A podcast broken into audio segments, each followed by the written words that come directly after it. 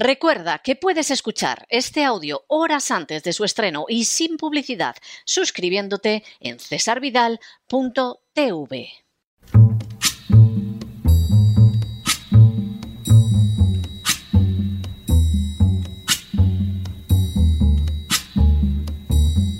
La voz con César Vidal, desde el exilio. When the night has come and the land is dark and the moon is the only light we'll see. No, I won't be afraid. Oh, I won't be afraid just as long as you stand, stand by me. Muy buenos días, muy buenas tardes, muy buenas noches y muy bienvenidos a esta nueva singladura de la voz. Soy César Vidal, hoy es el martes 11 de enero de 2022 y me dirijo a los hispanoparlantes de ambos hemisferios, a los situados a uno y otro lado del Atlántico y como siempre lo hago desde el exilio. Corría el año 1446 a.C., cuando Moisés entregó la Torá al pueblo de Israel al pie del monte Sinai. La Torá contenía un conjunto de normas que tenían que ver con la celebración de fiestas en Israel, con el culto en el desierto y de manera muy especial con una serie de principios jurídicos que regirían a la nación recientemente liberada del yugo egipcio. Esos principios concretos estaban relacionados con el respeto a la vida, a la propiedad y a la libertad, y entre las normas asentadas sobre ellos se encontraba una que quedaba formulada de la siguiente manera: Inbe mechteret y metze genef bejuka bamet in lodamim. Lo que podría ser traducido de la siguiente manera: Si en el acto del robo el ladrón fuere sorprendido y herido y muere, no se culpará de la muerte al que lo hirió. La enseñanza dada por Moisés a Israel y recogida actualmente en nuestras Biblias en el libro del Éxodo capítulo 22 y versículo 2 difícilmente hubiera podido ser más clara. Nadie tiene el menor derecho a irrumpir en una propiedad ajena con la intención de apoderarse de nada de lo que pudiera haber en ella. Si un ladrón entraba en propiedad ajena y en un intento de defenderla, el propietario lo hería y le causaba la muerte, nunca sería culpado de nada. Simplemente había ejercido un derecho a la defensa de sí, de los suyos y de sus bienes. Y si el ladrón había muerto en la comisión de su delito, había recibido un castigo más que justo por su acción. En las últimas horas hemos tenido noticia de una más que injusta acción judicial contra un anciano que se defendió de una agresión en su propio domicilio. Sin ánimo de ser exhaustivos, los hechos son los siguientes. Primero, en la madrugada del día 1 de agosto de 2021, en la provincia de Ciudad Real, España, un anciano de 77 años llamado José Lomas Espadas se defendió en su casa de madrugada ante la irrupción en su vivienda de un conocido delincuente. Segundo, el delincuente de 35 años y llamado Nelson Ramírez entró en la casa de José Lomas de madrugada y llevando una motosierra. Tanto por la hora como por las circunstancias, resultaba obvio que no solo pretendía robar, sino que tenía intención, llegado el caso, de agredir de manera incluso mortal al anciano.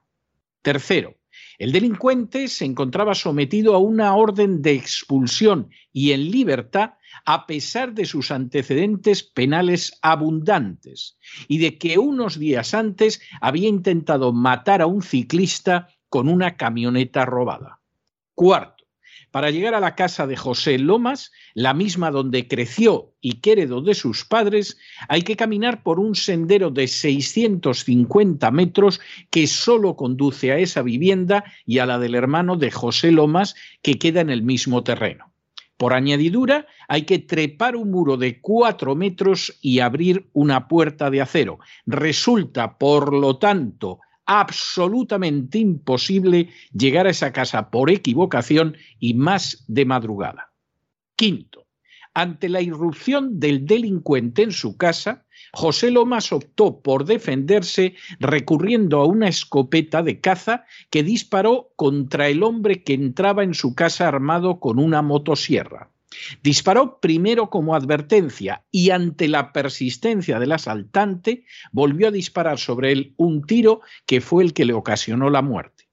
Sexto, de manera inmediata, José Lomas telefoneó a la Guardia Civil para informar de que había herido al agresor y de que éste no se movía. Séptimo, la grabación de la conversación se ha conservado y de forma bien reveladora en ella se aprecia más preocupación por parte de la gente del orden hacia el delincuente del que se defendió el anciano que hacia el anciano agredido de madrugada. Octavo, la jueza encargada del caso no tuvo en cuenta ni la diferencia de edad escandalosamente favorable para el delincuente, ni la motosierra que llevaba, ni el conjunto de circunstancias como el miedo de un casi octogenario frente a un agresor de madrugada, ni tampoco los antecedentes impolutos de José Lomas. Noveno. Por el contrario, el Ministerio Fiscal y la juez consideraron que la acción de José Lomas era desproporcionada y el anciano se vio internado en prisión sin fianza en agosto del año pasado. Y décimo, desde entonces el anciano ha permanecido en prisión por defenderse frente a un delincuente que atacó su casa a las dos y media de la madrugada armado con una motosierra. España es una nación desgraciadamente desprovista de seguridad jurídica y que sufre una creciente y angustiosa inseguridad en las calles. Un delincuente conocido como ocupa puede entrar en una vivienda que no es suya y no solo la policía y los jueces no lo van a expulsar del inmueble usurpado, sino que incluso condenarán por coacciones al legítimo propietario si se le ocurre cortar la luz o el agua del delincuente que usurpa su vivienda. Un inocente trabajador autónomo se puede ver convertido en víctima de un sicario buscabonus de la agencia tributaria y, y contemplar cómo de manera impune éste procede a hundir su negocio y a dejar en la calle a sus empleados sin la menor sombra de legalidad. Y un anciano de 77 años se puede ver asaltado en su domicilio a las dos y media de la madrugada por un delincuente con antecedentes que solo unas horas antes intentó matar a un tercero y tanto las fuerzas del orden como especialmente la judicatura no reacciona en defensa del anciano víctima de la barbarie, sino que procede a encarcelarlo porque actuó en defensa propia. En este último caso, además, la acción de la jueza resulta especialmente sangrante al decidir el ingreso en prisión sin fianza de un casi octogenario porque supuestamente no se defendió de manera proporcionada. ¿Qué es lo que entiende la mencionada juez por proporcionalidad? ¿Debería el anciano haber abandonado la escopeta de caza y echar mano de una motosierra o quizá de un cuchillo de cocina para defenderse? ¿Debería el anciano haberse quitado más de 40 años de encima para tener una edad proporcional a la del delincuente miserable con antecedentes que le atacó de madrugada? Debería haber ofrecido al delincuente un café con pastas y haberse dejado robar y agredir como apenas unas horas antes había sido agredido otro infeliz por el atacante? De esas conductas, ¿cuál habría adoptado la juez si a ella la hubieran agredido a las dos y media de la noche en su casa y se hubiera encontrado totalmente sola? Ciertamente muy mal, pésimamente funcionan las cosas en España cuando la víctima tiene que dejarse agredir para evitar que el peso de la ley caiga sobre ella. Ciertamente muy mal, pésimamente funcionan las cosas en España cuando la proporcionalidad es defender a un criminal en vez de a su víctima, que es un anciano. Ciertamente muy mal, pésimamente funcionan las cosas en España cuando delincuentes con orden de expulsión campan tranquilamente por las calles perpetrando más y más delitos. Ciertamente muy mal, pésimamente funcionan las cosas en España cuando cualquier canalla puede ocupar una vivienda que no es la suya de manera impune.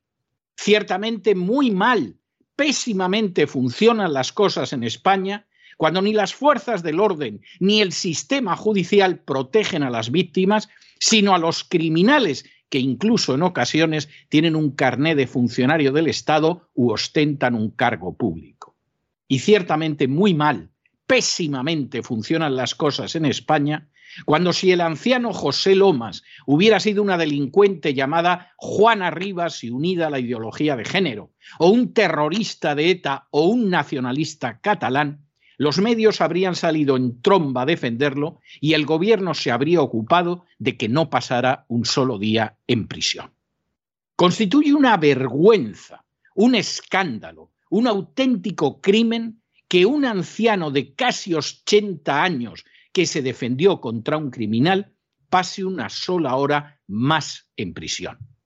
Desde los micrófonos del programa La Voz queremos invitar a nuestros oyentes a que escriban a José Loma Espadas para manifestarle su apoyo y solidaridad a la prisión de Herrera de la Mancha, cuya dirección es carretera de Argamasilla de Alba sin número, 13.200 Manzanares, Ciudad Real, España.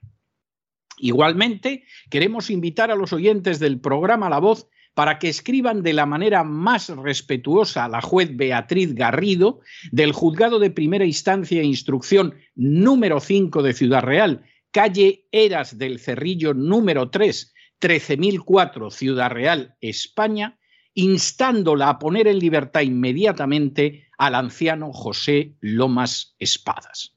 Y también deseamos llamar a los ciudadanos españoles a una reflexión, la de si consideran que las calles españolas tienen que ser para que los ciudadanos puedan vivir y pasear con tranquilidad sin temor a verse asaltados en sus propias casas, o por el contrario los delincuentes deben seguir disfrutando de un trato de favor frente a sus desdichadas víctimas, hasta el punto de que no resulte ni siquiera lícito que un anciano de cerca de 80 años se defienda contra un delincuente extranjero con abundantes antecedentes y armado con una motosierra.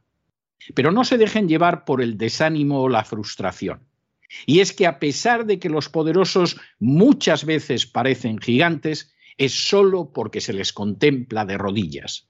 Y ya va siendo hora de ponerse en pie.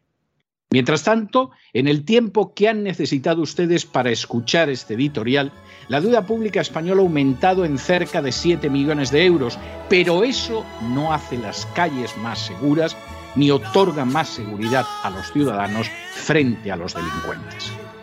Muy buenos días, muy buenas tardes, muy buenas noches. Les ha hablado César Vidal desde el exilio. Que Dios los bendiga.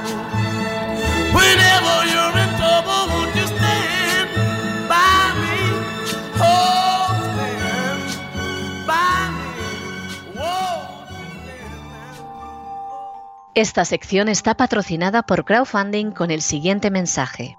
Nuestro Señor Jesucristo, el único Dios verdadero, es misericordioso y nuestro Salvador.